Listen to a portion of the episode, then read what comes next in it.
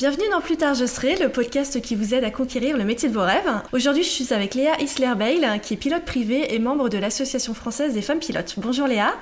Bonjour Violaine, bonjour à tous. Juste pour expliquer un petit peu pour les gens qui ne connaissent pas du tout l'aviation, euh, en fait, pour piloter un avion, j'allais dire conduire. Pour piloter un avion, il faut ce qu'on appelle une licence, c'est l'équivalent des permis de conduire.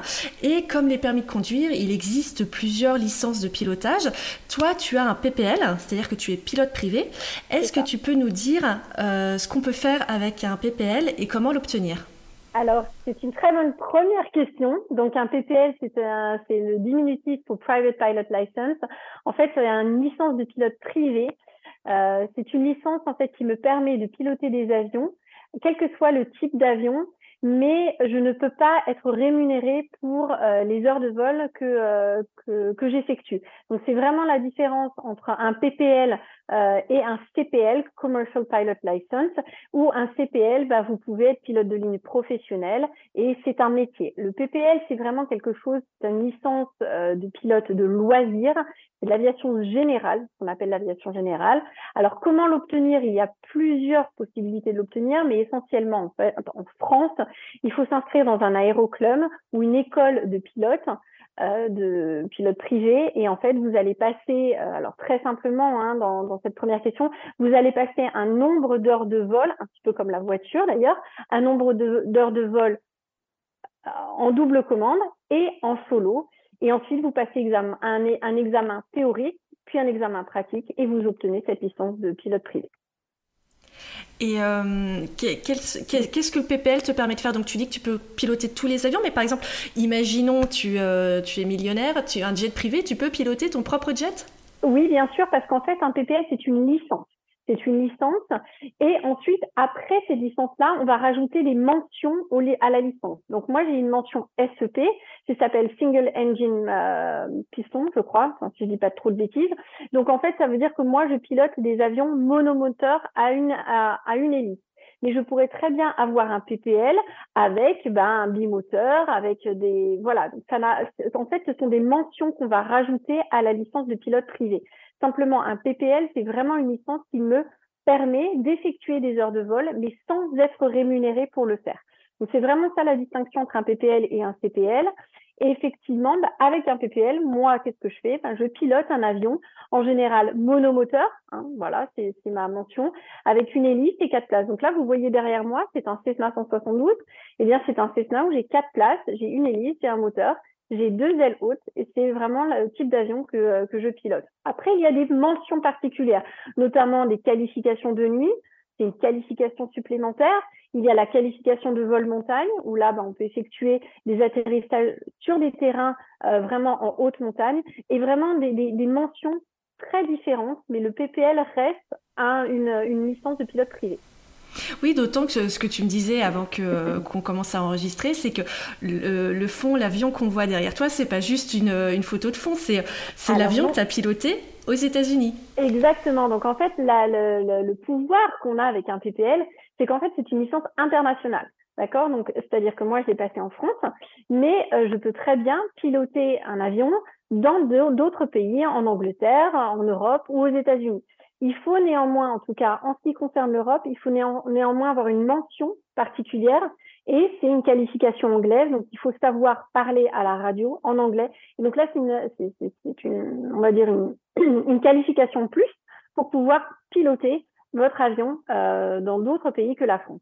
Par contre, aux États-Unis, il n'y a pas besoin de ce FCL 055, il n'y a pas besoin euh, d'avoir cette qualification. Aux États-Unis, vous avez un, une interview en fait avec euh, euh, la fédération d'aviation et en fait, on vous interview pour savoir si vous avez niveau anglais requis pour pouvoir voler aux États-Unis, on va dire en toute sécurité. Donc voilà, c'est vraiment ça. Effectivement, c'est pas, c'est voilà, c'est une vraie photo. Et, euh, on a, enfin, voilà, j'ai pris cette photo quand euh, je me suis posée à, à Monument de Vallée avec mon mari. Donc c'était, c'était un chouette tour. J'ai eu la chance de faire un tour des États-Unis en 2019. Et en 2020 et 2021, j'ai fait deux tours de France. Euh, alors là, c'était avec un avion français, un VR400 Robin, donc basse, mais toujours pareil, une hélice, un moteur et quatre places. Qui nous laisse la possibilité effectivement d'emporter des copains euh, derrière. oui, et ce qui est génial en plus, on l'a pas dit, c'est que le, le PPL, euh, c'est pas comme le permis voiture, on peut l'avoir dès 17 ans. On peut piloter un avion avant Exactement, exactement. C'est ça qui est assez, assez, assez étrange en fait quelque part dans un, un PPL, c'est qu'en fait dès lors que vous avez, il n'y a pas d'âge minimum pour débuter, pour débuter un vol. La seule chose qu'en général on demande à l'aéroclub, c'est que vous soyez suffisamment grand pour toucher les palonniers, c'est-à-dire pour toucher les, les, les voilà, les palonniers d'un avion. Et en fait, après, ben, vous pouvez obtenir votre licence à 17 ans parce que si mes souvenirs sont bons, votre premier vol solo que vous allez effectuer, il faut que vous ayez 16 ans révolus. Et en fait, une fois que vous avez euh, cet âge-là, vous pouvez effectuer vos heures de vol solo. Alors, pour vous expliquer, vous, euh, notre, euh, tous ceux qui nous écoutaient et, ceux qui nous regardaient, en fait, si vous voulez, la grande différence entre un permis TPL avion et un permis de conduire, c'est qu'en fait, quand vous passez votre permis de conduire, vous avez vos heures avec votre instructeur. Vous faites vos heures, vous passez votre code, vous faites vos heures, puis vous avez votre examen pratique, et là, hop, ça y est, vous pouvez conduire une voiture. Un avion, c'est complètement différent. Un avion, vous avez d'abord un nombre d'heures avec votre instructeur à réaliser. Le minimum, c'est 45. Mais on va être honnête, hein, la moyenne nationale en France, en tout cas, elle est plus autour de 60-65 heures que 45. Euh, vous avez ces heures à faire avec votre, votre, votre instructeur ou votre instructrice.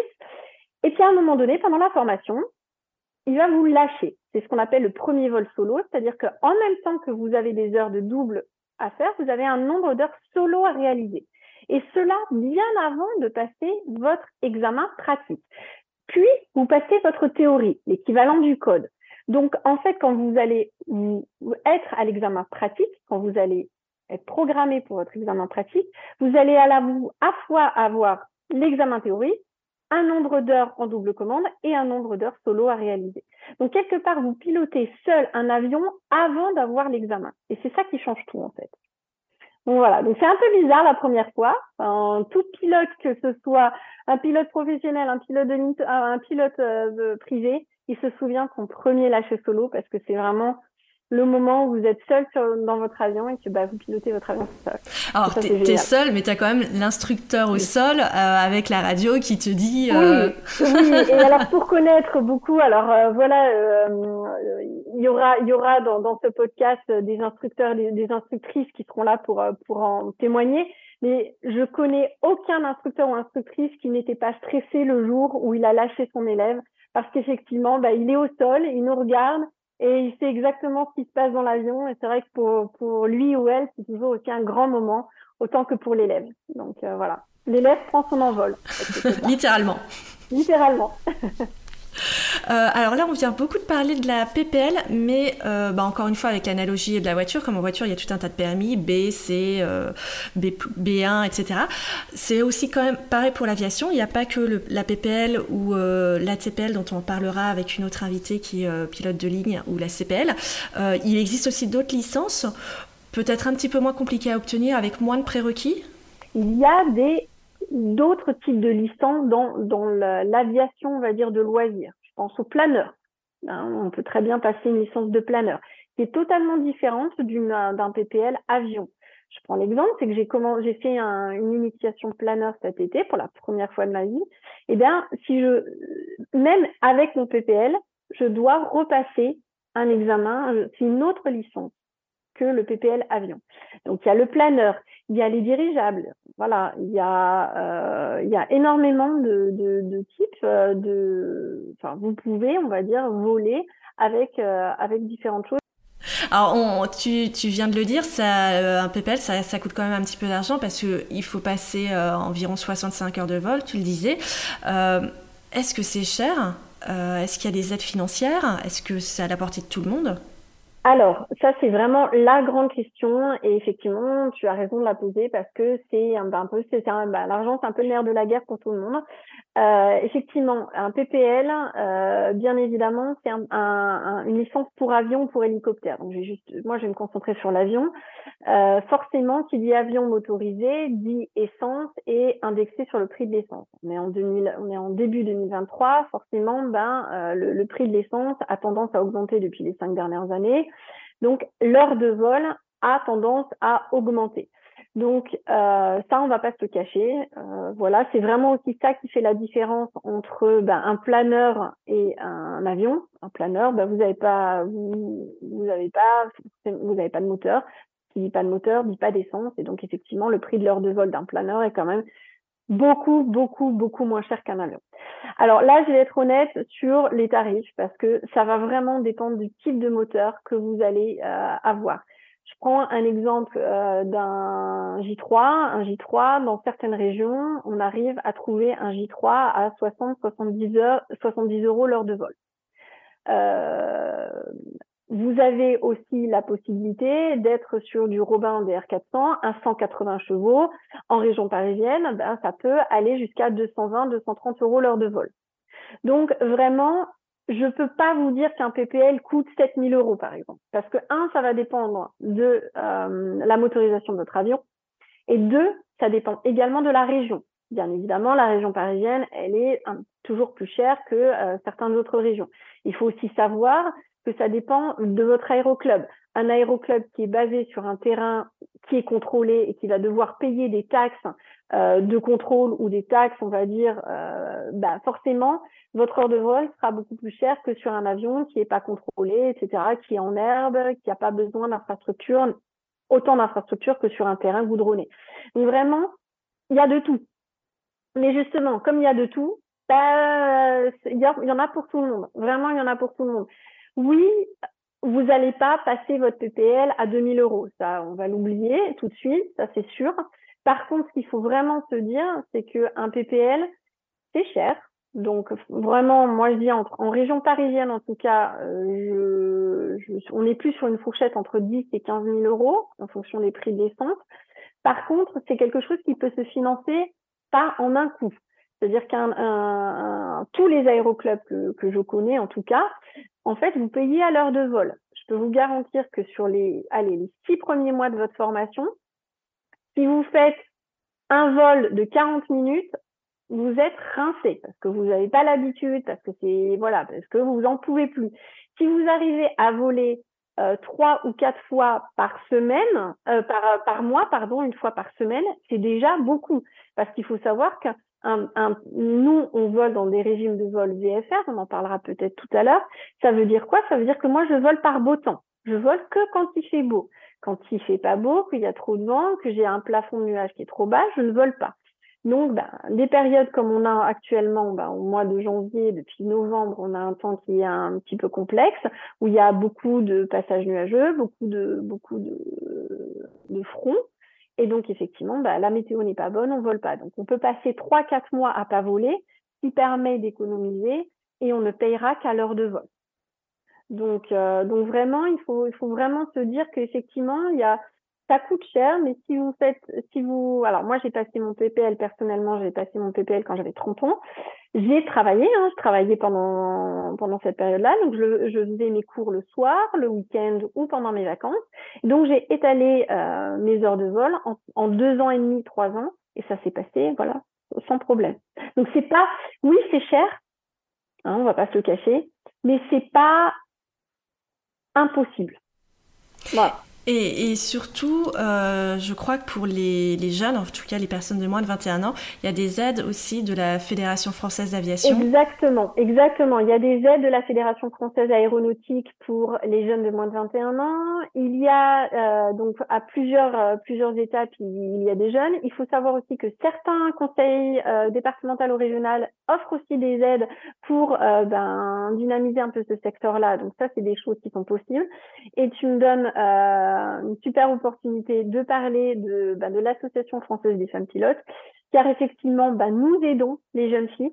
Euh, alors, les garçons, je suis désolée, là, on va, voilà, j'ai parlé des jeunes filles pour le coup, mais on va aider les jeunes filles à, démarrer une aventure aérienne à travers un système de bourses, que ce soit des bourses de loisirs, justement, bah, pour faire un PPL, pour faire euh, du drone, pour faire vraiment toutes les choses, on va dire, de loisirs, et on a aussi un système de bourse professionnelle pour des, pour des jeunes filles qui ont déjà le PPL et qui veulent continuer leur formation pour être pilote professionnel.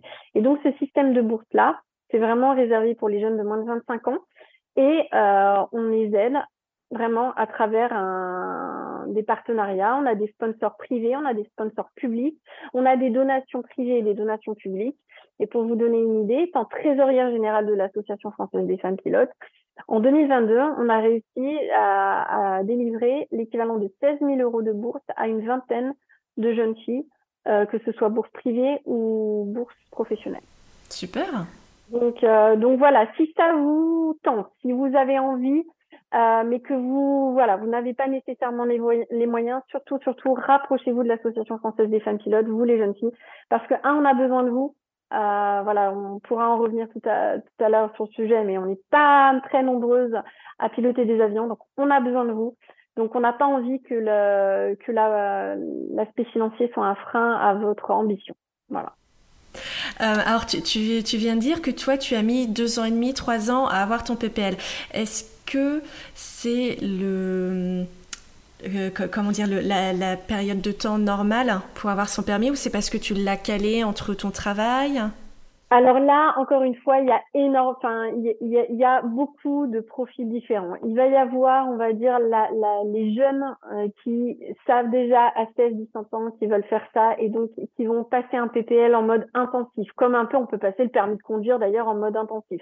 Donc ils vont se réserver un été complet, deux mois, ils vont y aller à fond et en deux, trois mois, on a vu certains jeunes dans notre aéroclub, en deux, trois mois, ils vont leur PPL. D'accord. Et, et, donc, vaut, vaut, mieux le faire l'été parce que comme tu disais, la météo un gros impact. La météo, plus les journées sont beaucoup plus longues, hein, mmh. puisqu'on vole ah bah du lever du soleil au coucher du soleil. Donc, il y a certaines personnes qui ont bah, les ressources mentales et physiques pour faire deux vols dans la même journée, même si c'est pas forcément très préconisé, surtout en début de formation. Mais il n'empêche que effectivement, on a vu des jeunes qui faisaient qui, qui passaient leur PPL en mode intensif en trois 4 mois, euh, voilà, entre entre le mois de mai et le mois de septembre. Après, moi, j'ai beaucoup, beaucoup de personnes autour de moi, surtout dans notre aéroclub, euh, où voilà, ce sont des personnes qui sont, bah, qui sont déjà actives, qui ont un travail. Effectivement, bah là, on va aller plutôt sur du fin de journée ou des demi-journées quand on peut poser une demi-journée de congé, les week-ends et pendant les vacances. Et là, effectivement, bah, on va étaler le PPL sur, euh, bah, on va dire, un an, deux ans, voire trois ans. Moi, j'ai pris mon temps, j'ai vraiment voulu prendre mon temps euh, parce que justement, ben, j'avais pas envie de me précipiter. J'avais envie d'avoir le temps de d'apprécier chaque vol et de prendre confiance en moi. Ça c'est vraiment, on en reviendra, on reviendra peut-être sur ce sujet-là tout à l'heure, mais euh, c'est pour ça que j'ai pris j'ai pris deux ans et demi. Mais en moyenne, voilà, on a on est vraiment sur ce genre de sur ce genre de durée quand on travaille. Voilà. Et ça permet aussi justement d'acquérir toutes les connaissances qu'on doit acquérir quand on passe un PPL. Je prends un exemple tout bête, mais euh, euh, quand j'ai passé mon permis de conduire à 18 ans, bon bah voilà, on passe son permis de conduire, on nous apprend, euh, on connaît à peu près comment une voiture roule, mais franchement, honnêtement, alors là, je vais faire ma fille, hein, je suis désolée de le dire, j'en avais absolument rien, rien à faire de savoir comment un moteur fonctionnait. Ça ne m'intéressait pas du tout. Euh, voilà, c'était pas mon truc. Je tourne la clé, ça, ça voilà, et ça fonctionne. Quand j'ai passé mon PPL et quand j'ai dû travailler sur la théorie du PPL, il y a toute une partie sur la mécanique, euh, sur, sur les moteurs et voilà. Et là, je me suis dit, aïe, aïe, aïe, ma fille, il va falloir que tu travailles sur les moteurs. Il va falloir que tu comprennes comment un moteur fonctionne. Et ben, je me suis mis à travailler sur, euh, sur tout ça. Et déjà, j'ai trouvé que c'était super passionnant.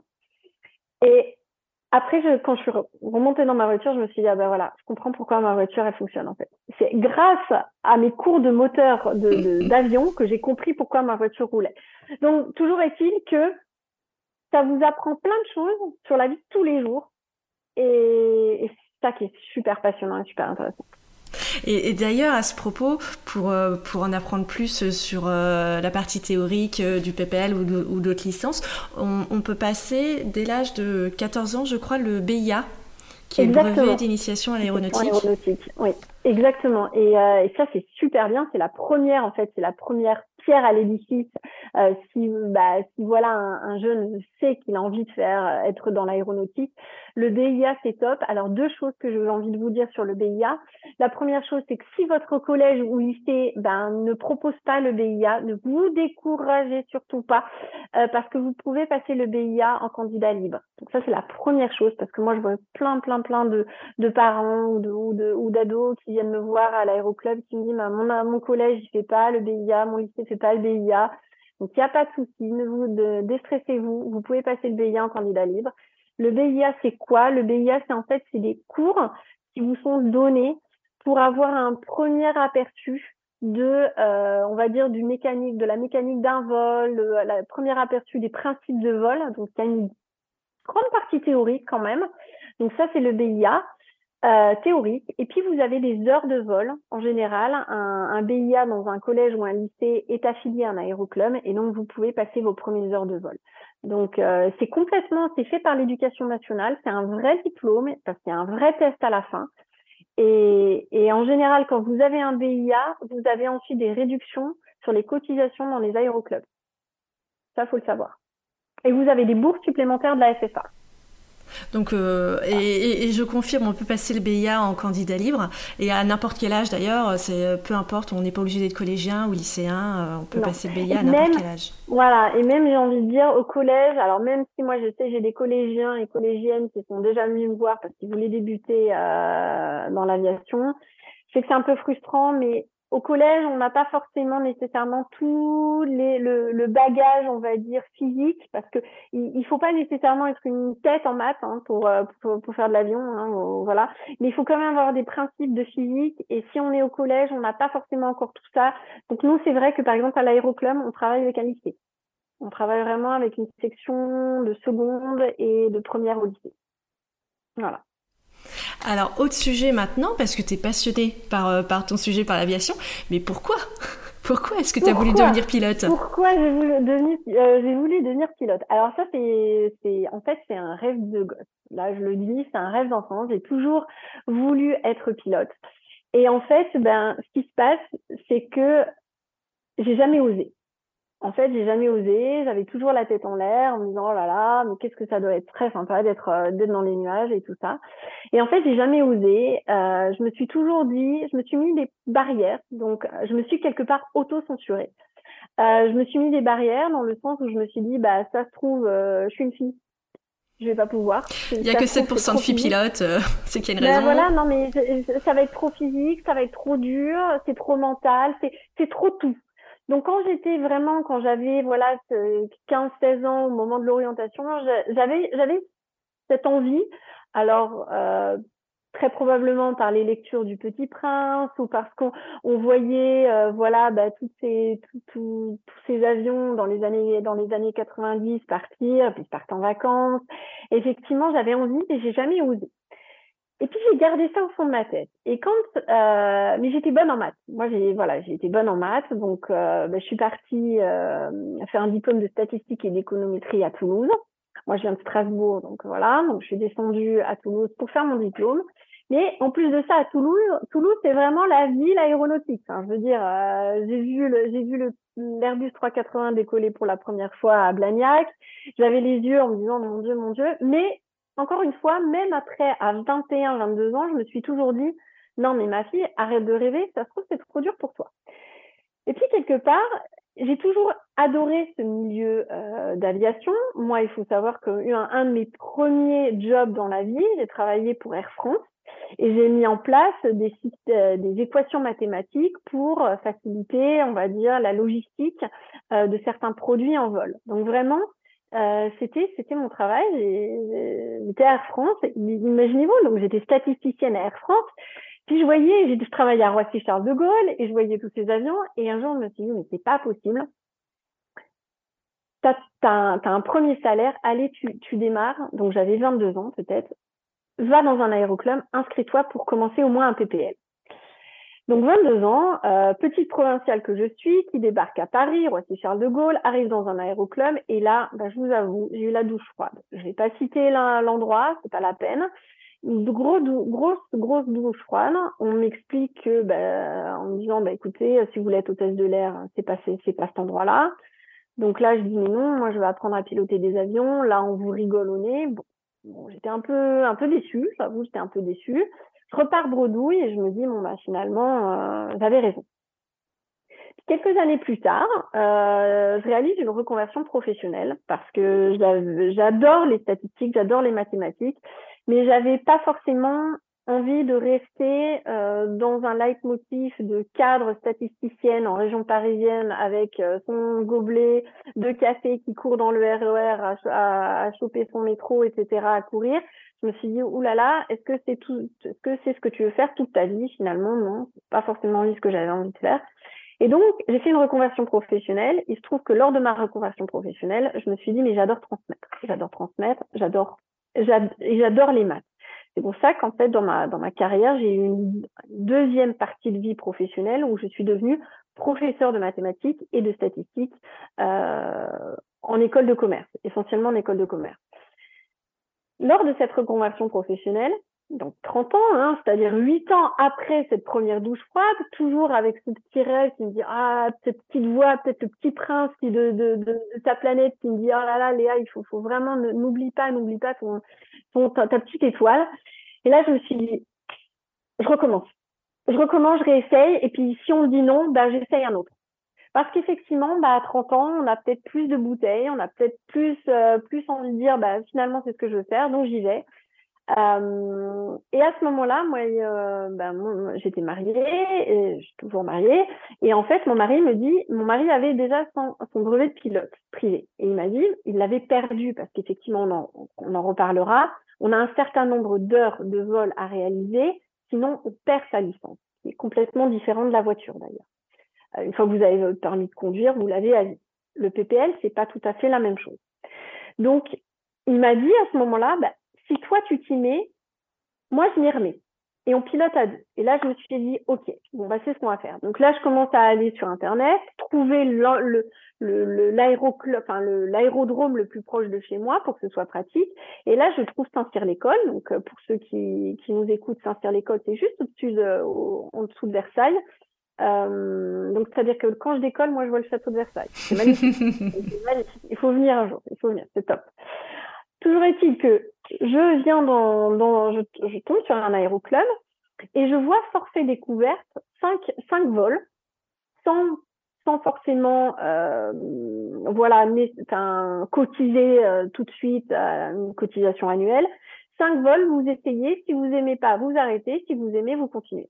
Moi, j'ai trouvé cette idée absolument formidable et justement, j'ai envie de vous le dire, si vous voulez démarrer, faites un vol d'initiation. Maintenant, en 2023, tous les aéroclubs, presque tous, proposent ce, forfait-là. C'est-à-dire un premier vol d'initiation où vous n'avez pas de cotisation à, à, acheter. Vous faites un vol d'initiation. C'est pas un baptême, c'est un vol d'initiation. Et comme ça, vous testez pour voir si ça vous plaît. Et je tombe sur cet aéroclub-là et euh, mon instructeur, voilà, me, me, reçoit et là, ben, il me dit, mais bien sûr, euh, on va démarrer cette formation, on va voir si ça te plaît. Et là, c'est parti. On était en avril 2014 et ben depuis avril 2014, ben voilà, je vole, je vole, je vole, je vole. Dès que je peux, je vole. Donc si je suis pas dans une salle de classe, je suis dans mon avion. Voilà, c'est un peu ça. Et voilà l'histoire de, euh, bah, de comment j'ai démarré et comment, pourquoi j'ai voulu être pilote. C'est tout simplement un rêve d'enfant. Et j'ai envie de vous dire, euh, on a ça nous les filles. Là, je parle vraiment du côté côté féminin, euh, côté féminin. On a ça, pas, pas forcément toutes les filles, mais on a ce, ce côté autocensure et j'ai envie aussi de dire, on va stopper cette autocensure-là tout de suite. On va, on va se dire qu'on est capable de le faire. Euh, enfin voilà, vous ne voyez pas nécessairement tous, mais je, suis vraiment petit gabarit. Je fais pas de sport parce que j'aime pas ça. Euh, je, je fais pas de muscu. Je suis, je suis pas, je suis pas hyper musclée. Il n'y a pas besoin de sport pour piloter un avion. Il n'y a pas besoin d'avoir. Euh, il faut juste être hyper passionné. Il euh, faut avoir envie. Il faut être rigoureux dans ce qu'on fait. Et, voilà quoi. Et, ça se fait tout seul et c'est juste génial. Et voilà. Donc arrêtez les filles, arrêtez de vous auto-censurer. Bravo Léa.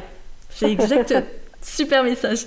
Mais quand même, moi j'ai un petit doute parce que tu dis euh, tout le monde peut le faire, mais tu dis aussi que es, euh, toi tu es passionné par les maths, tu adores ça.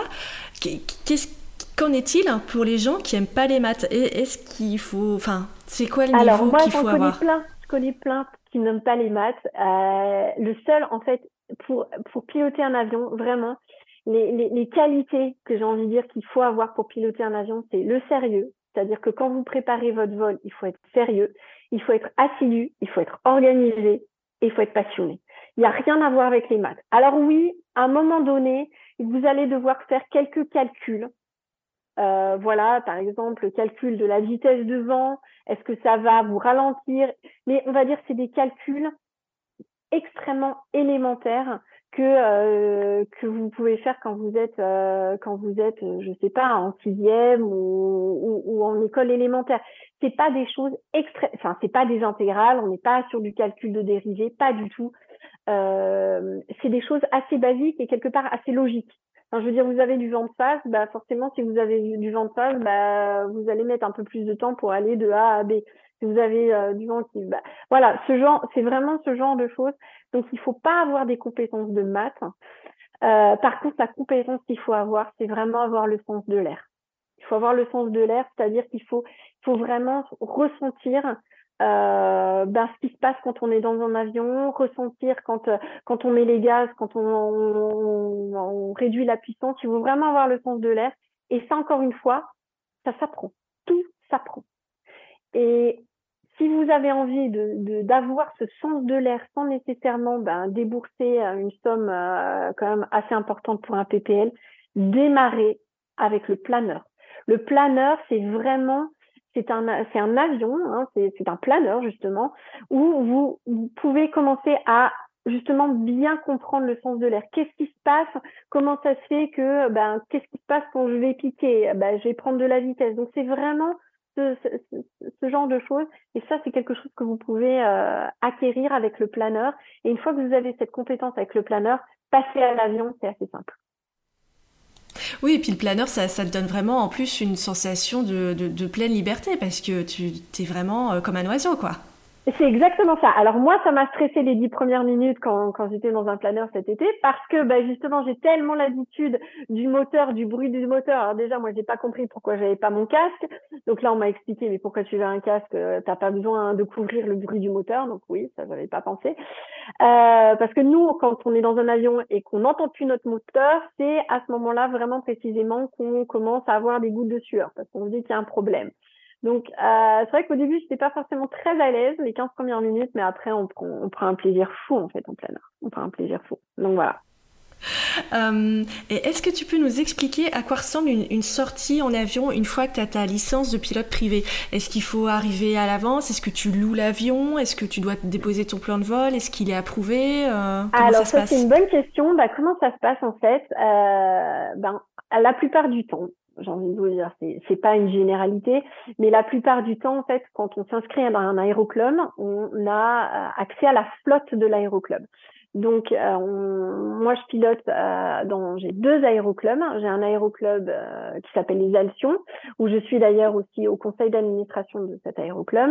Nous avons essentiellement des DR 400, 160, 180 chevaux et 120 chevaux pour les élèves, et des DR de 21. Donc là, je vais réserver un, un Robin DR 400. Alors, c'est 160 chevaux ou 180 chevaux parce que ce sont des avions de voyage.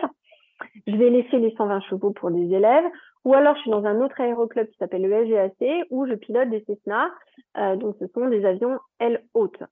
Euh, quand je réserve un avion, je peux très bien le réserver pour une heure. Si j'ai envie de faire un petit tour euh, pour aller voir Versailles, pour aller voir les méandres de la Seine, pour aller voir le, zoo, le zoo de Thoiry et revenir, je peux très bien louer l'avion une demi-journée, si j'ai envie d'aller par exemple à Deauville ou si j'ai envie d'aller au Havre ou d'aller voir les falaises d'Étretat, je peux le louer une journée. Et là, j'ai envie d'aller manger au Tréport et de revenir. Je peux le louer deux jours si j'ai envie d'aller à Jersey. Ça, c'est ce qu'un jour j'ai fait. Donc, on est allé à Jersey. Donc, on a traversé, euh, on a fait une petite traversée maritime. Ou je peux le louer trois semaines comme ce que j'ai fait quand on a, fait un Tour de France euh, l'été 2020 et 2021. Donc là, je loue l'avion trois semaines, euh, du début jusqu'à la fin. Je ne vais payer que au moment où je déclenche le moteur, donc euh, jusqu'au moment où j'enlève le moteur. Donc en fait, quelque part, on paye une, heure de vol. euh, ce qui se fait souvent dans, dans les aéroclubs, c'est quand, quand, bah, quand, vous réservez une heure, bah, vous réservez une heure, ça se trouve, vous voulez que 30 minutes, vous allez payer que 30 minutes. Si vous voulez une demi-journée, bah, vous n'allez pas nécessairement voler un bloc de 5 heures, vous allez peut-être voler 2 heures, bah, vous payez 2 heures. Donc en fait, vous allez payer le nombre d'heures de vol que vous allez effectuer. Et après, c'est plus, on va dire, une, euh, une, collaboration entre vous et l'aéroclub. Moi, je sais que quand on, a, quand on loue l'avion, par exemple, un week-end, surtout un week-end d'été à l'aéroclub, on nous demande d'effectuer 5 heures à l'intérieur du week-end. J'ai envie de vous dire, 5 heures, c'est euh, beaucoup. Vous pouvez aller euh, en 5 heures de vol. Pour vous, juste pour vous donner une idée, moi, l'autonomie d'un avion que je pilote, c'est 4h45. En 4h45, je peux aller, je peux aller jusqu'à Marseille, hein, sans problème. Voilà. Donc juste pour vous, pour vous donner un petit ordre d'idée, euh, de Saint-Cyr, quand je décolle pour aller à Deauville, donc sur la côte, euh, la côte de Normandie, j'ai 45 minutes, une heure de vol. Ça, c'est super pratique pour les week-ends de mariage. Euh, Alors, je pas de grève SNCF, euh, je, je, loue mon avion. C'est top. Par contre, vraiment, en termes de sécurité, moi, je le dis et je le redis, je ne réserve jamais un avion quand je sais que je dois aller à un endroit pour un événement. Parce que on n'est jamais sûr de la météo au départ, à l'arrivée. On n'est jamais sûr que bah euh, il va pas y avoir un problème euh, technique, un problème mécanique, un problème de, n'importe quoi. Donc c'est vrai que quand j'ai un week-end où je sais que je dois y être, jamais, jamais, jamais je réserve un avion. Jamais. Parce qu'on sait jamais ce qui peut arriver. Bah, tu l'utilises pourquoi pour vraiment pour les sorties, pour le fun, pour euh, pour faire découvrir à des à des personnes qui veulent découvrir l'aviation, mais c'est vraiment pas en fait c'est pas ton moyen de transport. Euh... C'est pas un moyen de transport parce que vraiment il faut se, il faut vraiment se dire que euh, il y a tellement de contraintes au démarrage qu'on ne peut jamais être sûr que le vol va être euh, va être maintenu, va être va être effectué. Entre les contraintes de météo, entre bah voilà, il peut y avoir aussi un problème technique sur votre avion. Moi, ça m'est déjà arrivé et bah, voilà, votre vol est annulé. Euh, donc, on, on, on peut, on, une sortie d'avion quand on est en pilote de loisir, c'est vraiment uniquement le fun et rien n'est prévu. Alors, quand je vous dis rien n'est prévu, quand on a prévu d'aller à Jersey, ça, effectivement, on parlait tout à l'heure de plan de vol. Je n'ai pas besoin de poser un plan de vol en France. Je, c'est-à-dire que je décolle de Saint-Cyr. Alors, Saint-Cyr est un terrain contrôlé, donc je, j'ai je, je dois avoir l'autorisation du contrôle pour pouvoir décoller, mais après, je peux aller où je veux. Il n'y a aucun problème. Et tu ne dois pas prévenir l'aérodrome d'arrivée que tu arrives Alors, ça, c'est sur le trajet. Sur le trajet, en fait, moi, je contacte toujours parce que voilà, je suis. On m'a toujours appris à aussi toujours dire à un système, d'un un, service d'information de vol qu'on est à tel endroit, qu'on est là et qu'on va là. Pourquoi? Parce que si vous arrive un problème, ils savent où vous êtes. Ça, c'est déjà c'est la règle, c'est la règle de base. Mais par contre, je suis pas obligée.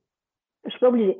Sur certains terrains, sur certains terrains qui, où il n'y a pas de contrôleur, il n'y a pas de tour de contrôle, euh, je peux poser, je préviens, enfin, j'annonce à la radio que je me pose, mais je n'attends aucune. Euh, T'as pas besoin d'autorisation. Euh, non. Juste, vous vous arrangez éventuellement avec d'autres avions qui sont autour. Pilotes, euh, Voilà, donc il y a des règles de priorité quand on rentre dans un circuit de piste où il n'y a pas de, il y a pas de tour de contrôle. Il y a des règles de priorité. Mais à partir de là, après, hop, je rentre, je, je, je rentre dans le circuit de piste et je me pose sans autorisation. Par contre, on parlait de Jersey tout à l'heure. Effectivement, quand on doit passer une frontière, donc euh, quand on doit aller, bah, par exemple, sur les îles anglo-normandes en Angleterre, ou euh, quand on passe la frontière, j'ai fait un vol de Colmar jusqu'à Friedrichshafen et de Colmar jusqu'à Lausanne. Là, on passe une frontière. Quand on passe une frontière, on doit déposer un plan de vol. Ça, c'est une obligation, c'est comme ça. Et là, dans ce cas-là, vous avez des points de report et vous avez euh, votre trajet suivi. Vous avez une heure de départ et une heure d'arrivée. Donc ça, c'est vraiment hyper important à comprendre. C'est vraiment le passage de frontière qui fait que vous avez le devoir et le, de déposer un plan de vol. Si vous restez à l'intérieur du territoire français, faites ce que vous voulez. Super, et puis surtout, tu, parlais de, éventuellement des aléas météo, mais si tu as la qualification de, vol aux instruments et pas en VFR comme tu disais tout à l'heure, finalement, là, mais tu peux même euh, piloter. Euh, Alors, il faut faire attention parce qu'il faut que l'avion soit aussi équipé IFR. Voilà, donc il y a, y a un double, euh, voilà, il y a, souvent les avions, ouais, y a une double contrainte. Et souvent les avions d'aéroclub, euh, bah, les avions de voyage, ils sont parfois équipés d'IFR, mais pas tous. Donc euh, voilà. Après l'objectif aussi, faut, enfin en tout cas, moi pourquoi je vole? Moi je vole pour prendre du plaisir à piloter un avion, ça c'est sûr, mais c'est surtout pour voir quelque chose. Si c'est piloter pour euh, passer au-dessus des nuages, parce que ça c'est possible de faire du VFR on top, donc on passe au-dessus des nuages, euh, quelque part on voit des nuages, on voit rien en dessous. Moi j'y vois aucun intérêt. J'ai vraiment l'impression euh, de prendre mes billets et de les jeter par la fenêtre. c'est vraiment pas quelque chose que j'apprécie. Alors c'est ce que j'allais dire. Est-ce qu'on peut s'ennuyer en fait quand on vole bah, quand on fait ça, je trouve que oui. Alors que quand on vole vraiment euh, en vue de la surface, en voilà, par beau temps, bah, il y a toujours un château à voir, il y a toujours, il y a toujours une, euh, voilà, enfin, pour vous donner une idée, moi, mon Tour de France en 2000, en 2021, en fait, on, alors pour revenir un peu sur l'historique, à l'été 2019, on a fait un tour des États-Unis euh, avec le Cessna que vous voyez derrière. Donc ce tour des États-Unis, on a survolé le Grand Canyon, on a, enfin, on a fait des, des, des super belle euh, navigation dans l'Ouest américain. Et en fait, on s'était dit, donc on est on est revenu ben, les étoiles dans les yeux euh, fin août 2019. C'est juste top. Alors on était hyper fatigués parce que c'est hyper éreintant, mais on s'est dit bon ben été 2020, on refait ça. On va peut-être partir à l'est des États-Unis, mais on refait ça en 2020. Bon, manque de peau, le Covid. Euh, donc je vous refais pas toute l'histoire, mais on s'est dit bah zut, euh, on avait déjà nos billets, on avait déjà les billets, enfin on avait déjà le, budget, on s'est dit bah qu'est-ce qu'on fait? On s'est fait un tour de France à la place, qui était vraiment cool, parce que quelque part on connaissait pas nécessairement notre pays, et donc ça c'est vraiment, euh, ben voilà, c'est pas pas chouette.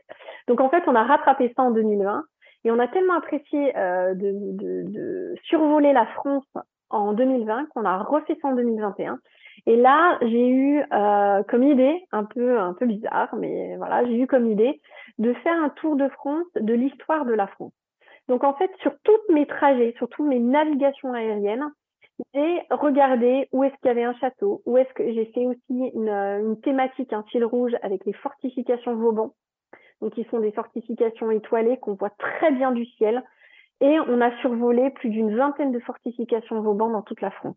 Donc franchement, moi, je m'ennuie jamais quand je vole parce que je prépare mes navigations de sorte qu'il y ait des choses à voir sur le trajet.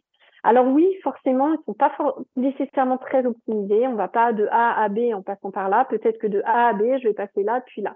Mais quelque part, c'est ça qui rend la chose intéressante et, c'est ça où c'est là où tu prends un, plaisir fou à, voler. C'est que voilà, tu, tu vois des choses euh, alors on pose aussi la question, mais si tu voles toujours au même endroit, tu vois toujours les mêmes choses, est-ce que ça t'ennuie pas? Pas du tout.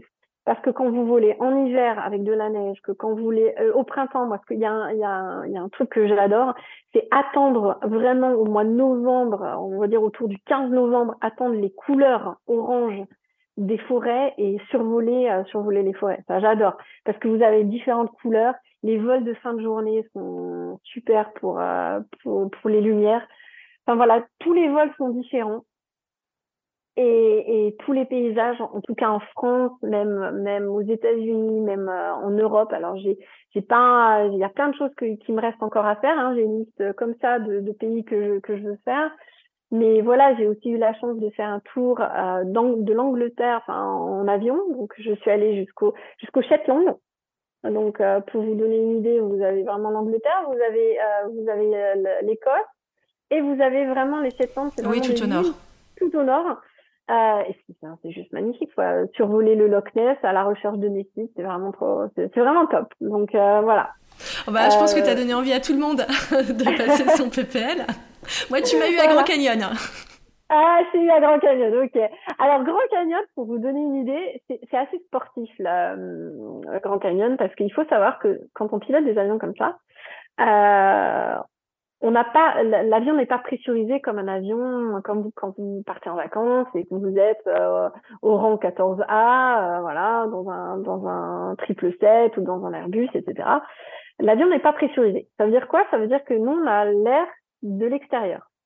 Donc, on ne peut pas voler dans des altitudes trop élevées parce que bah, sinon on n'a pas, on manque d'oxygène. En fait.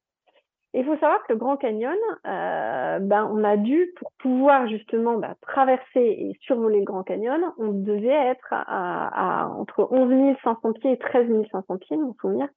Donc entre 11 000 pieds et 13 000 pieds, en général, pour vous donner une idée, en France, euh, c'est à partir de 10 000 pieds qu'on commence à avoir besoin d'oxygène. D'accord. Euh, la réglementation aux États-Unis n'est pas la même que la réglementation en France, en fait, pour, euh, pour justement cette altitude. Euh, mais on sait très bien que notre corps, on a un risque d'hypoxie. L'hypoxie, en plus, on ne la voit pas arriver. C'est-à-dire qu'à un moment donné, bah, vous manquez tellement d'oxygène que vous tombez dans les pommes.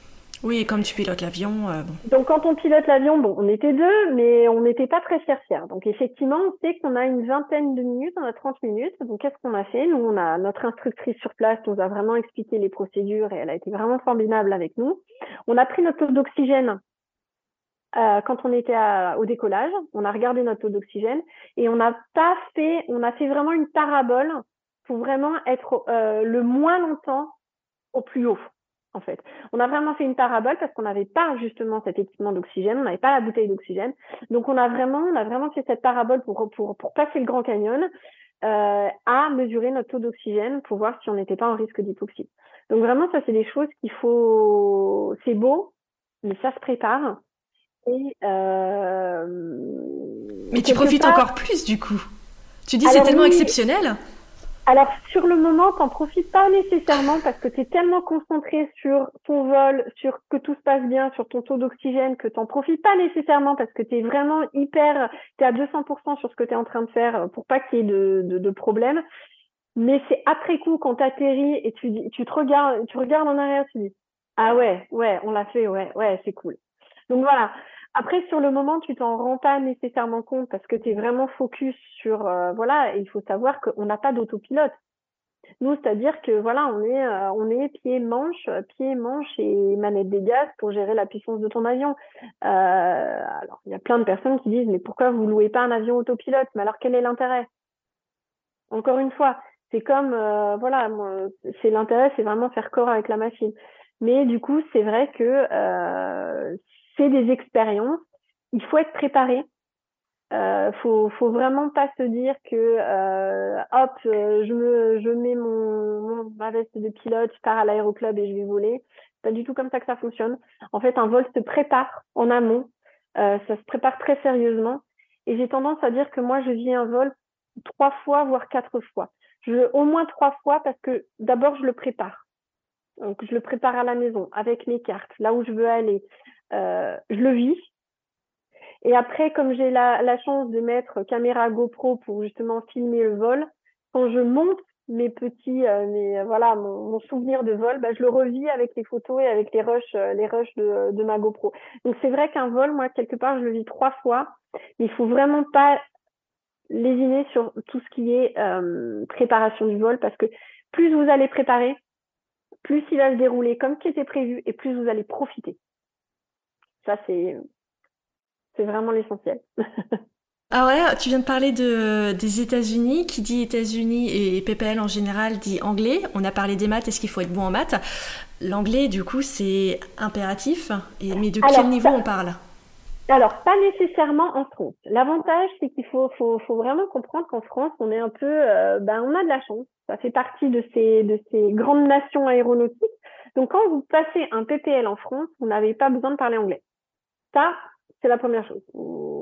Quand vous restez en France, moi j'ai plein de, plein d'amis qui pilotent en France, qui restent en France, ils n'ont pas besoin de parler anglais du tout. L'anglais, c'est que quand vous voulez voyager à l'étranger. C'est tout. Euh, par contre, un, un jeune, euh, je pense, euh, bah, je pense par exemple à un Allemand ou un Italien ou voilà une, personne de d'Europe cette personne-là, quand un, Allemand qui passe son PPL, il va devoir à la fois parler en allemand et il va parler en anglais. Donc vraiment, en France, on est encore une fois un peu euh, ben, des exceptions. Quand vous passez un PPL en France, vous n'avez pas besoin de parler anglais. Par contre, si vous voulez voyager, vous avez besoin de parler anglais. Là, vous avez euh, une licence, donc une mention supplémentaire. Quel niveau avoir? Il faut avoir un niveau, on va dire, où vous comprenez à la radio ce qu'on est en train de vous dire. Vous avez plusieurs niveaux. Je crois que le premier, c'est le niveau 4, 5, 6. ça va de euh, la compréhension basique.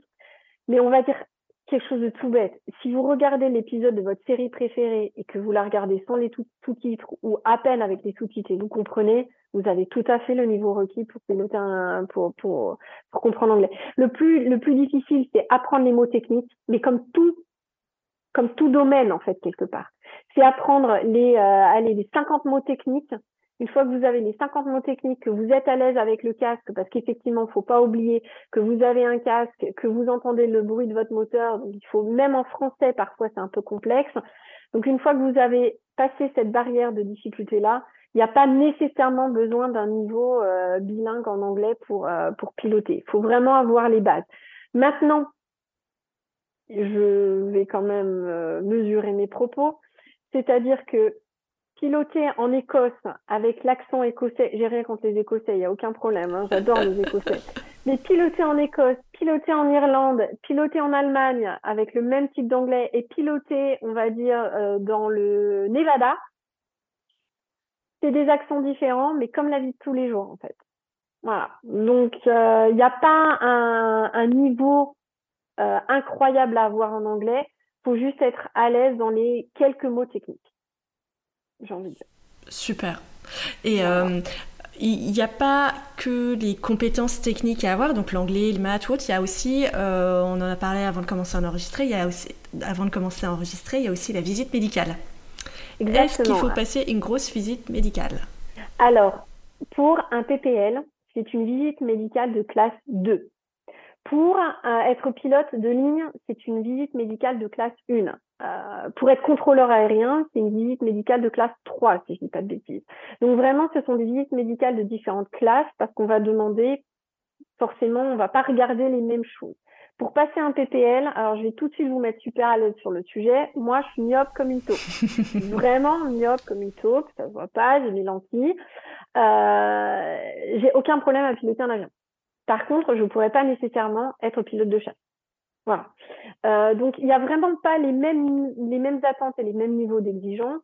Par contre, pour passer un PPL, faut être globalement en bonne santé, euh, voilà, hein, très, très clairement. Maintenant, euh, sans rentrer euh, dans des détails techniques, voilà, vous, avez deux, trois, enfin voilà, j'ai des lentilles ou des lunettes, j'ai une petite mention sur ma classe médicale, comme quoi il faut que j'ai des lunettes dans le cockpit.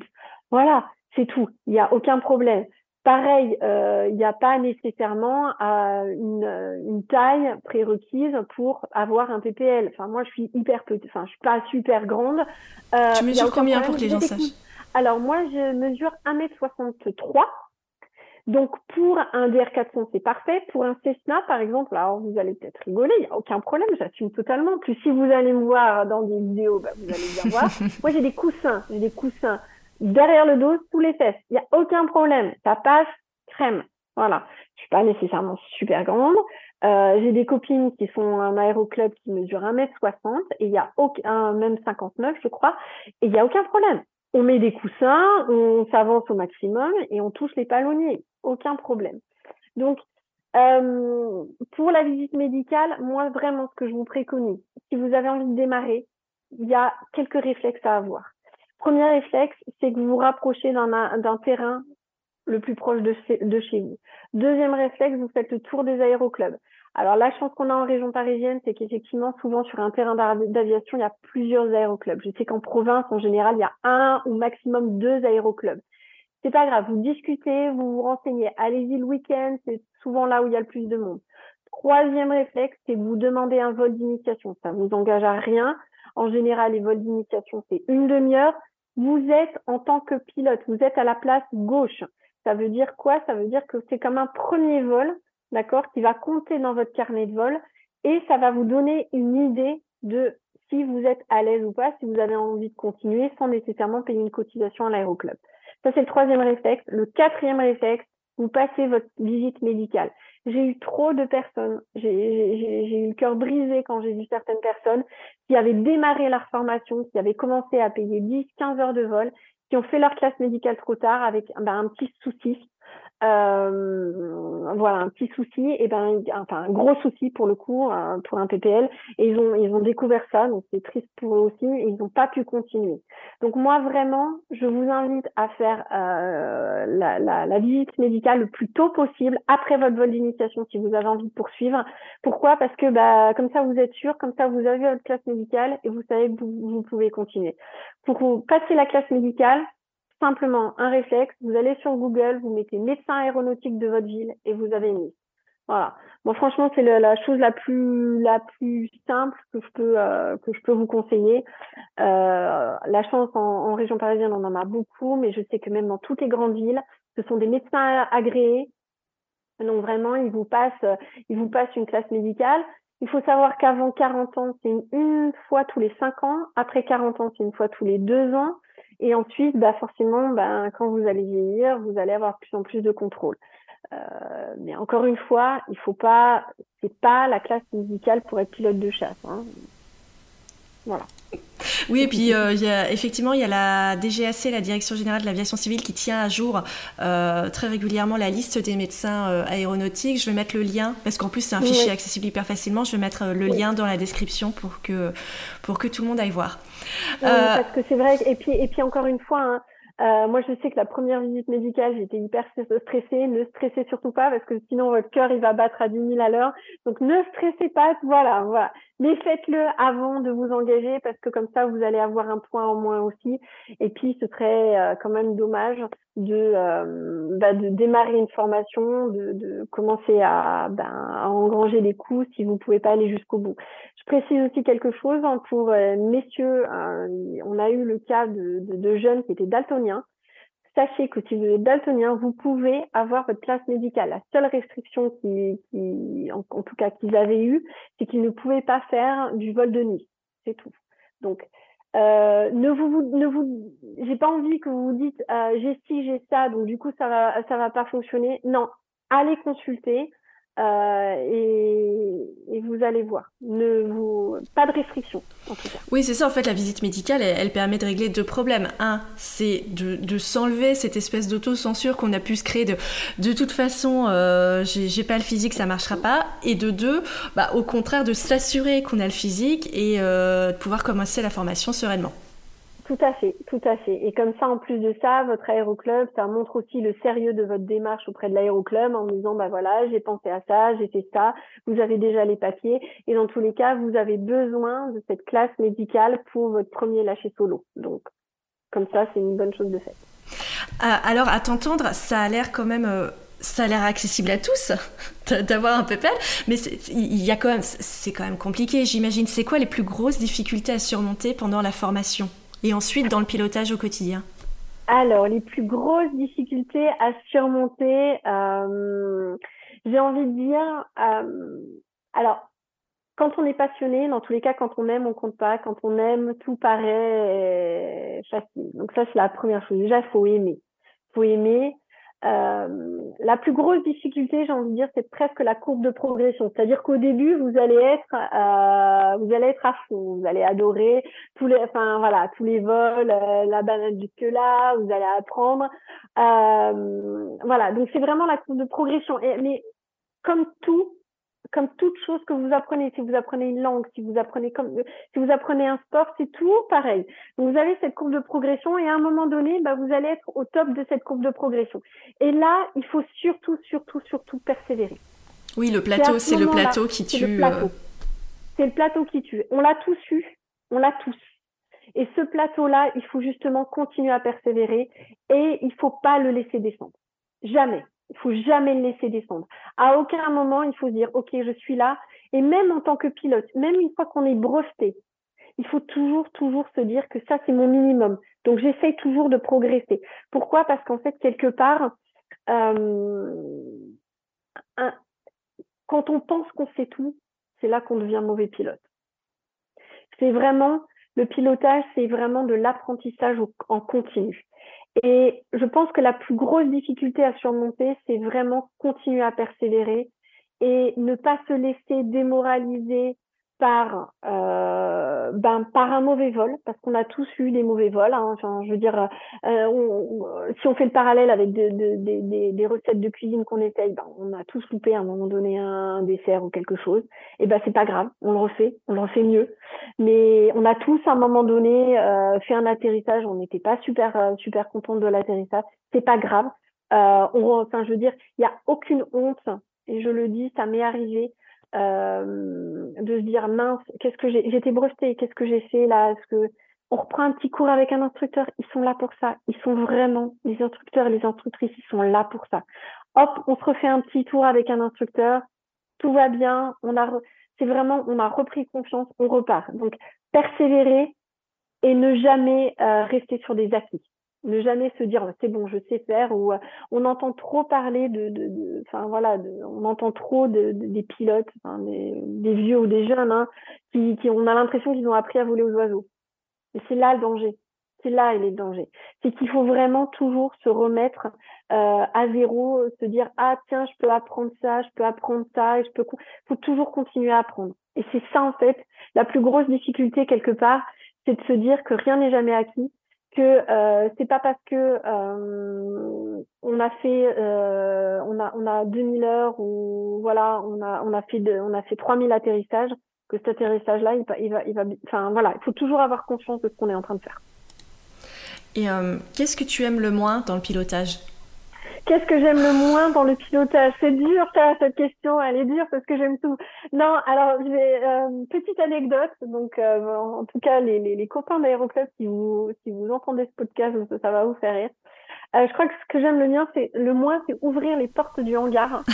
euh, pourquoi je vous dis ça? Parce que comme je vous ai dit, je suis pas, je suis pas costaud du tout mais pas du tout. C'est ben, quand même un très petit désagrément là ce que tu nous dis. Voilà, mais par contre quand on est seul, que euh, qu'on est seul sur le terrain, que euh, il est il est 16 heures, qu'on a envie de faire son vol de fin de journée ou il est 17 heures et que on est seul à ouvrir les portes du hangar qui pèsent 400 kilos chacune et on se euh, coince ce petit doigt dans la porte du hangar. euh, voilà, ça, ça m'est arrivé. Donc effectivement, ça c'est peut-être la, la chose la moins sympa. Maintenant, franchement, quand on aime le pilotage, on aime tout. Euh, moi, j'aime, je prends autant de plaisir à déballer mes cartes dans mon salon, à se dire, ok, euh, prochain vol, où je vais, que euh, à préparer mon avion, à faire ma pré-vol, à, à vivre le vol et ensuite à débriefer le vol avec toutes mes vidéos. J'aime toutes les parties, toutes les parties sont différentes. Euh, il y a un moment que vraiment je, je si je peux dire ça, c'est l'atterrissage. Moi, je ne pourrais vivre qu'avec des atterrissages. Alors malheureusement, un, ben, un atterrissage, c'est un décollage aussi, un décollage, c'est un, atterrissage. Mais le moment que je préfère, c'est vraiment l'atterrissage parce que c'est la chose la plus technique à faire en fait quelque part. Mais, mais justement, c'est le moment où tu es censé le plus à, avoir le plus peur. Est-ce que, est que tu as peur de certaines choses dans le pilotage? Est-ce que tu crains? Est-ce que tu n'as jamais peur? T'as jamais peur parce que déjà la peur, ça n'apporte rien. Bah, ça n'apporte rien. Tu es tellement concentré à ce que tu fais que tu n'as pas peur. Enfin, t'as pas le temps d'avoir peur en fait quelque part. Même quand il t'arrive euh, des, des, des, soucis, hein, des soucis mécaniques, moi ça m'est déjà arrivé. Alors euh, bizarrement, en termes de en, en, tant que statisticienne, je, je comprends pas cette probabilité où j'ai quand même pas j'ai 250 heures de vol, donc c'est pas non plus énorme énorme, mais j'ai déjà eu pas mal de soucis techniques et de soucis mécaniques en 250 heures de vol, donc euh, je j'appelle le karma là, en disant qu'est-ce qui se passe? Mais en fait non, t'as pas peur parce que t'as pas le temps d'avoir peur. Tu es tellement concentré sur tes gestes, tes actions, les vérifications. Il faut quand même se dire que quand on est en l'air, on a un circuit visuel à réaliser. On a regardé dehors parce que nous, on est vraiment dans un régime où c'est notre responsabilité d'éviter les autres trafics. Donc, il faut vraiment qu'on ait une, un, un scan constant de ce qui se passe autour de nous pour voir s'il n'y a pas un autre trafic. Hein. C'est pas, on, est vraiment sur de la trois dimensions. Donc, euh, il faut vraiment qu'on regarde, qu'on scanne le ciel et ensuite qu'on vérifie à l'aide des instruments dans notre cockpit pour vérifier bah, qu'on a la bonne altitude, qu'on a la bonne vitesse, qu'on a euh, le bon régime moteur, etc. Donc, on a un espèce, c'est ce qu'on appelle le circuit visuel, dehors, dedans, dehors, dedans, dehors, dedans. Et effectivement, ce, ce scan là, t'as pas le temps t'as pas le temps d'avoir peur, t'as pas le temps de voilà. Et quand il t'arrive un souci, euh, bah, tu gères le souci. Tu gères le souci et peut-être tu prends conscience une fois que tu as atterri, que tu as eu ce souci-là, euh, mais tu te mets dans ta bulle. Alors, il y a quelque chose que je voudrais vraiment redire, peut-être en, en, reparler un peu plus précisément. Apprendre à piloter un avion, vraiment, comme tu... En 15 heures, en 10-15 heures, c'est fait. Vraiment. Et il faut pas avoir des compétences. Hein. J'estime pas être euh, surdoué dans le pilotage d'avion, pas du tout, pas du tout. Mais en 10-15 heures, tu as appris à voler, tu as appris à décoller, tu as appris à atterrir. Par contre, qu'est-ce qu'on t'apprend entre 15 heures et 60 heures? Ben, On t'apprend en fait à gérer les soucis. On t'apprend à euh, régler les problèmes quand ils arrivent, à gérer toutes les pannes. On t'apprend à naviguer, d'aller un point A à un point B en te repérant avec une carte aéronautique. Donc quelque part, apprendre à piloter un avion, ça ne demande pas des super compétences en fait. Non, vraiment. Enfin, je veux dire, décoller. Euh, je suis désolée, je vais peut-être, j'ai peut-être euh, tué un mythe, hein, mais décoller quelque part, euh, il faut juste mettre les gaz à fond et tenir son, avion, faire un axe, hein, mais et et et, et décoller, c'est-à-dire faire la rotation à une bonne vitesse. Mais une fois que tu connais ta vitesse, il y a rien d'autre à faire. Euh, atterrir, c'est un petit peu plus. atterrir, c'est justement, c'est pour ça que ça me plaît beaucoup. C'est un petit peu plus technique, surtout quand il y a un peu de vent de travers. Là, ça commence à devenir un peu plus technique. Mais sinon, en 15 heures, tu as appris, à, appris à voler. Après, les 40 heures d'après, tu apprends. Si, enfin, je sais pas si les instructrices qui vont qui vont suivre euh, ce podcast sont d'accord avec moi, mais en 40 heures, en fait, tu apprends à tomber sans te faire trop mal, quoi. Et c'est ça, en fait, qu'il faut se dire c'est que tu es tellement préparé à avoir des soucis que quand ils arrivent, tu déroules ta checklist. Mais c'est marrant parce que euh. bah, c'est quand même pas le niveau, mais c'est le même niveau, mais c'est exactement ce que me disait euh, Anne-Laure Michel, qui est pilote de chasse dans son propre podcast. Euh, je, lui demandais s'il y a des moments, elle, elle, a eu peur en fait dans l'exercice de son métier. Elle m'avait dit, mais on est tellement, tellement, tellement entraîné à avoir des simulations et des gros, gros, gros pépins qu'on sait exactement quoi faire quand ça arrive. Et je comprends donc que l'aéroclub fait exactement le même travail avec les futurs pilotes. C'est exactement ça faut, faut se dire que euh, que ce soit un PPL ou enfin c'est les mêmes types. Euh, alors forcément c'est pas les, les, les mêmes checklists parce que ben un avion, une hélice, un moteur, tu le gères pas de la même manière avec un deux moteurs, etc. Avec des, des avions à réacteur.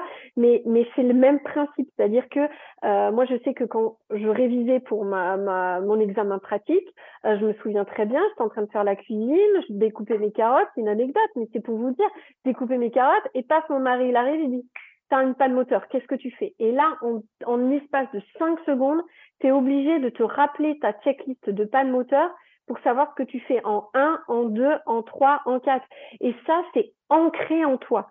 C'est ancré. Il t'arrive ça, tu fais ça. Il t'arrive ça, tu fais ça. Tu as ça qui, t'as, as cet instrument qui, euh, qui n'est plus opérationnel, tu fais ça. C'est vraiment, et ça devient après tellement naturel que bah, tu réfléchis plus quand tu marches bah, tu réfléchis, enfin, tu nécessairement, tu, tu, tu, tu redonnes ta checklist en fonction des problèmes. Et voilà, moi, ça m'est arrivé d'être en montée initiale. Donc voilà, euh, premier vol avec mon père. Donc, euh, c'est un grand moment pour moi parce que j'avais, euh, voilà, j'étais fière d'avoir d'avoir ce PPL et je voulais aussi convaincre mon père de dire, bah voilà, j'ai fait ça, mais t'inquiète pas, euh, c'est safe, il n'y a aucun problème, on a des procédures dans tous les sens, j'ai été super bien formée. Premier, premier vol avec mon père, j'ai quand même un souci de, j'ai un souci de moteur, c'est-à-dire qu'en montée initiale, moi j'ai mon moteur qui, qui n'a pas la puissance euh, qui devrait avoir. Et je le sens parce qu'en fait, on a l'habitude de sa machine. Au bout d'un moment, on sait comment elle réagit. C'est un peu comme sa voiture. On sait quand il y a, il y a un problème. Et là, vraiment, je sens, je sens pas des vibrations. J'en suis pas là, mais je sens qu'il y a un problème. Donc là, très clairement, on applique ce qu'on nous a appris. Moi, mon, mon instructeur, il m'a toujours dit la vitesse, c'est la vie.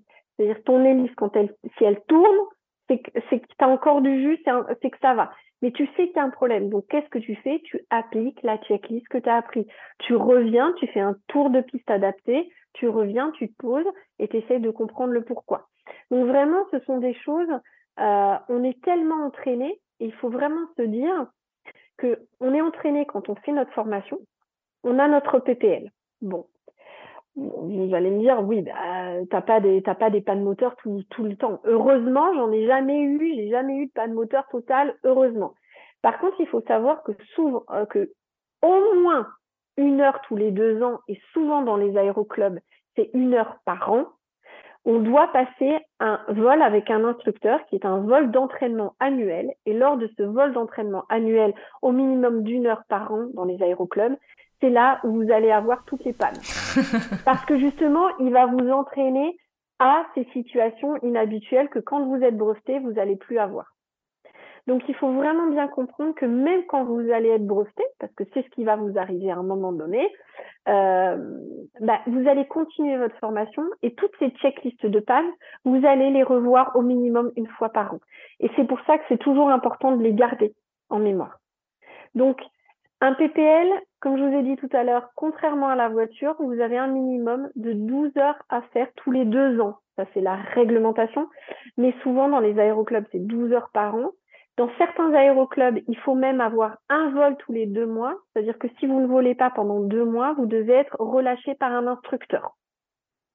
Il faut faire au minimum, là c'est la réglementation, trois atterrissages, trois décollages, ou trois atterrissages tous les 90 jours. Sinon, vous ne pouvez pas emporter de passagers. Vous avez toutes ces, toutes ces, toutes ces règles qui sont parfois contraignantes pour certains, mais moi, j'y vois de la sécurité. J'y vois de la sécurité pour nous-mêmes, et pour les passagers qu'on emmène avec nous pour faire des enfin voilà pour pour découvrir ou les copains ou la famille etc c'est quand même ça qui est hyper important et dans, dans certains aéroclubs c'est un vol tous les deux mois dans d'autres c'est un vol tous les trois mois. Et tout ça pour vous dire que si vous ne volez pas pendant deux mois bah, vous risquez de perdre des compétences. Donc hop on vous demande un petit vol avec un instructeur. Voilà Sécurité first. Euh, alors, tu, l'as déjà dit de mille manières différentes, mais qu'est-ce que tu dirais de plus à celles et ceux qui hésitent encore à se lancer dans l'aviation? Euh, N'hésitez pas à aller essayer. Essayez, osez prendre les commandes. Euh, ça peut vous plaire, ça peut pas vous, ça peut, ça peut ne pas vous plaire, mais au moins essayez. Voilà. Et toi, quelle est la chose que le pilotage t'a le plus apporté? Alors, c'est une très bonne question. Euh, le pilotage, bizarrement, ça m'a apporté beaucoup de confiance en moi. C'est-à-dire que euh, il y, a dix ans de ça, j'aurais très probablement même pas pu faire une interview euh, comme ça. pas parce que je n'ai pas les compétences, mais parce que je me suis dit, je, je me serais dit, mon Dieu, c'est trop compliqué, ou vraiment, le pilotage m'a appris la confiance, m'a appris euh, la gestion du stress, la gestion des émotions aussi quelque part. Alors c'est très c'est très bizarre ce que ce que je raconte, mais parce qu'on n'a pas d'émotions quand on est dans un cockpit. Mais quelque part, ça m'a appris aussi à relativiser à certaines situations dans la vie professionnelle où on s'esclave de certaines choses en disant oula non mais on va on va on va arrêter. Donc ça m'a vraiment permis la confiance en moi, la, la prise de recul et, donc, c'est l'école de, c'est une vraie leçon de vie. Euh, le pilotage d'avion, c'est une vraie leçon de vie. Et je, je le conseille vraiment à tout le monde parce que bah, quand vous quand vous êtes en plus aux commandes de votre avion, vous êtes seul. Alors moi, il y a quelque chose que j'adore, euh, alors j'adore partager, ça c'est sûr. Quand il y a quelqu'un qui me dit j'aimerais bien essayer, euh, j'aimerais bien venir voir l'avion, l'aéroclub, j'essaye toujours de l'embarquer parce que c'est vrai que c'est toujours top. Mais il y a quelque chose aussi parfois très égoïstement que je fais, c'est un vol où je suis toute seule.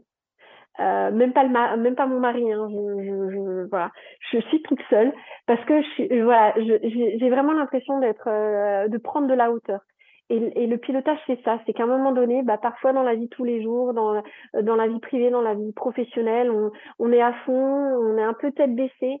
Et en fait, le pilotage, l'avion, ça, permet vraiment de remettre les choses en perspective. On voit le monde sous un autre, sous un autre, un autre angle.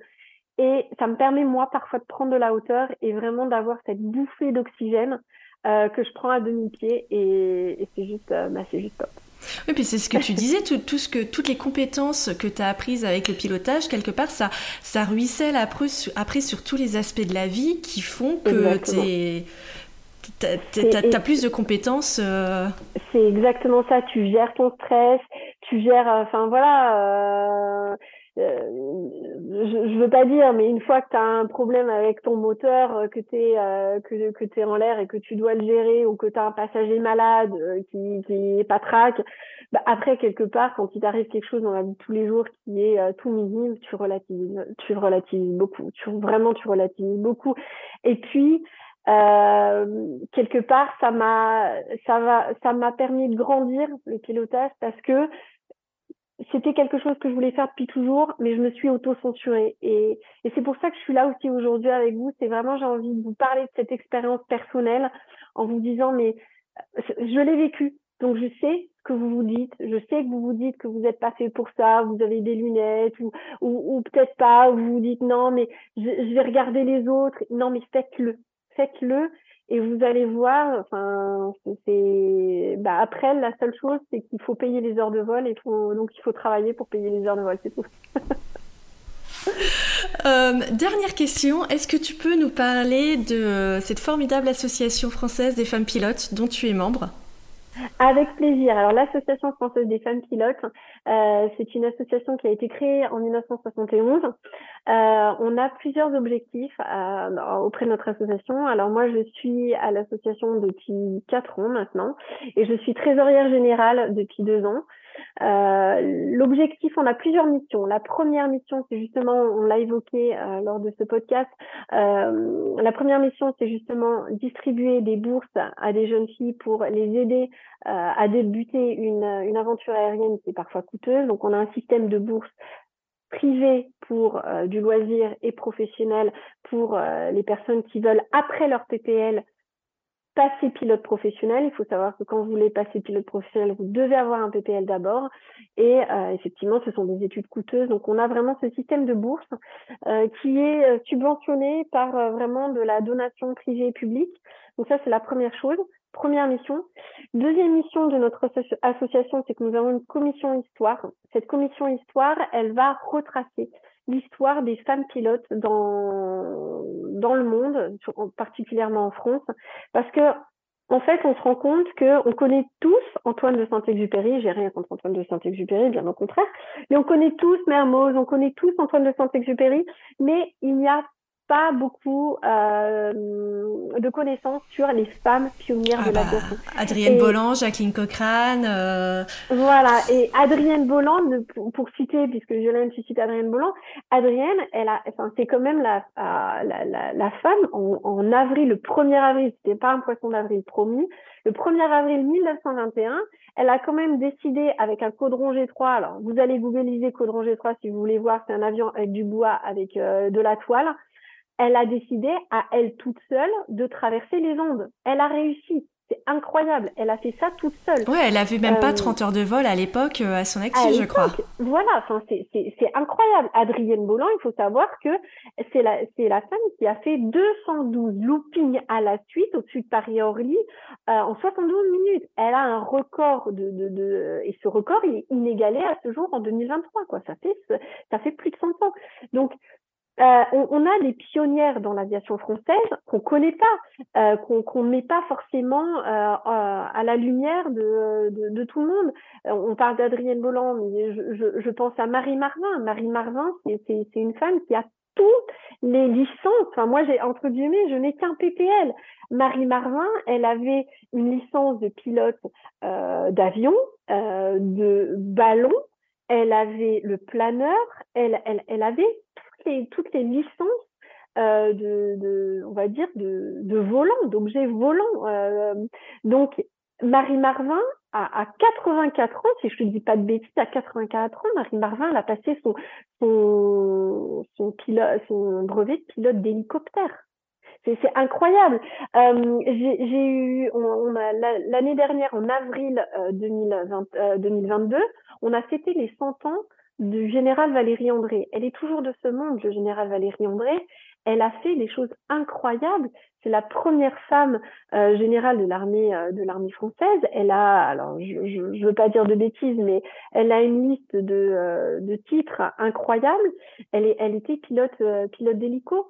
On a réussi l'héliport d'ici les Moulineaux en région parisienne. On a réussi à changer le nom de l'héliport d'ici les Moulineaux en héliport Valérie André. Elle a fait des choses de pour lors des guerres d'Indochine, incroyable. et on ne connaît pas toutes ces femmes. Donc c'est vrai que notre devoir à l'Association française des femmes pilotes, c'est de mettre en lumière toutes ces femmes qui ont eu un rôle à un moment donné, mais qu'on a mis de côté, qu'on a mis de côté parce que c'était des femmes. Et ça, voilà, c'est c'est à nous en fait de leur de leur rendre hommage. Donc on a des expositions. Donc, si à un moment donné, voilà, si ça vous intéresse, rapprochez-vous de notre association parce qu'on organise des expositions euh, dans les écoles, dans les collèges. J'ai eu la chance de, de, d'apporter cette exposition dans un collège à Strasbourg qui a changé de nom euh, collège Fustel de Coulanges qui a été rebaptisé en collège Caroline Aigle. Oui, la première, femme. Voilà. pardon, je te laisse euh, finir. Vas-y, vas-y, vas-y. Non, oui, Caroline Aigle, qui est la première femme pilote de chasse. Exactement, première femme pilote de chasse, Caroline Aigle. Donc on a rebaptisé euh, ce collège euh, au centre-ville de Strasbourg. effectivement, on, allait, on, avait une très belle exposition de l'association des femmes pilotes avec une vingtaine de, de, de portraits de femmes. alors on a, on a effectivement aussi euh, Jacqueline Oriol, on a, on a, on a énormément de Claudie Nuret pour citer euh, voilà l'espace. Bien, on a Sophie Adno très récemment. Donc effectivement, nous à l'association, on a vraiment un cœur de, transmettre à la jeune génération, mais aussi quelque part à, toutes les générations, ben, l'histoire des pionnières de, l'aviation qui sont pas nécessairement très connues.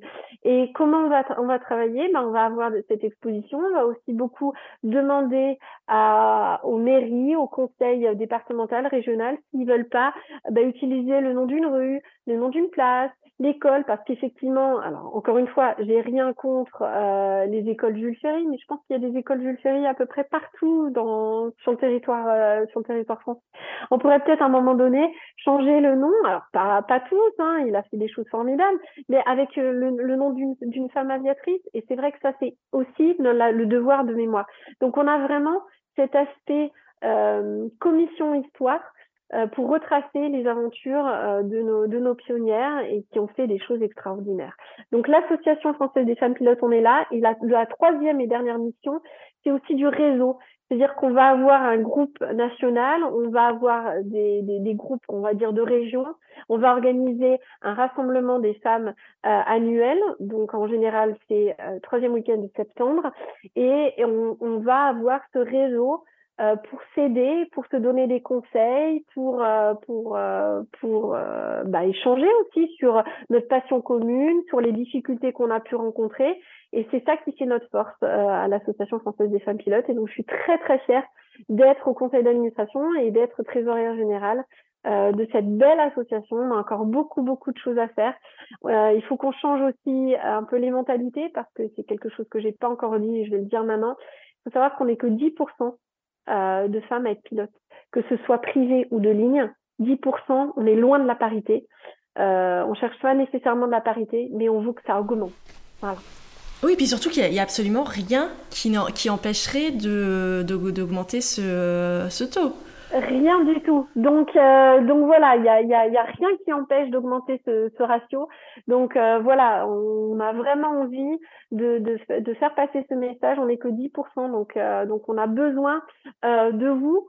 que ce soit vraiment dans le pilotage en tant que tel, mais après beaucoup plus largement dans tout ce qui est ingénieur, dans tout ce qui est mécanicienne d'avion. Enfin, vraiment, on n'est pas nombreuses dans, dans ce milieu-là. C'est un milieu encore qui est très masculin.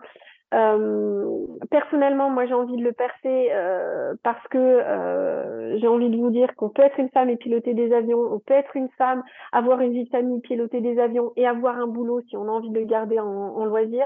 On peut être, voilà, pilote professionnel, avoir être une femme et on peut, on peut faire ça. Et, et c'est une incroyable aventure et, et ça voilà. Donc euh, venez me rejoindre dans cette aventure aérienne parce que c'est juste incroyable. Et la seule limite qu'on a, c'est celle qu'on s'est mise euh, soi-même dans la tête. Exactement, c'est la seule et unique limite, c'est euh, celle qu'on s'est mise dans la tête et il faut il faut l'enlever la plus loin possible. Et effectivement, on... arrêtez l'autocensure, débutez votre aventure et osez prendre les commandes. Eh ben écoute, merci beaucoup Léa, on en a fini. Merci beaucoup pour, euh, pour ton message et euh, pour, euh, pour toutes les informations que tu nous as données et surtout bah, l'envie et je pense les vocations que tu, que tu vas faire naître. Bah, c'est super. Bah, merci, merci beaucoup Violaine de, de, cette invitation. Surtout, n'hésitez pas, voilà, à vous rapprocher, soit de moi sur sur euh, les réseaux sociaux, soit de l'association française des femmes pilotes.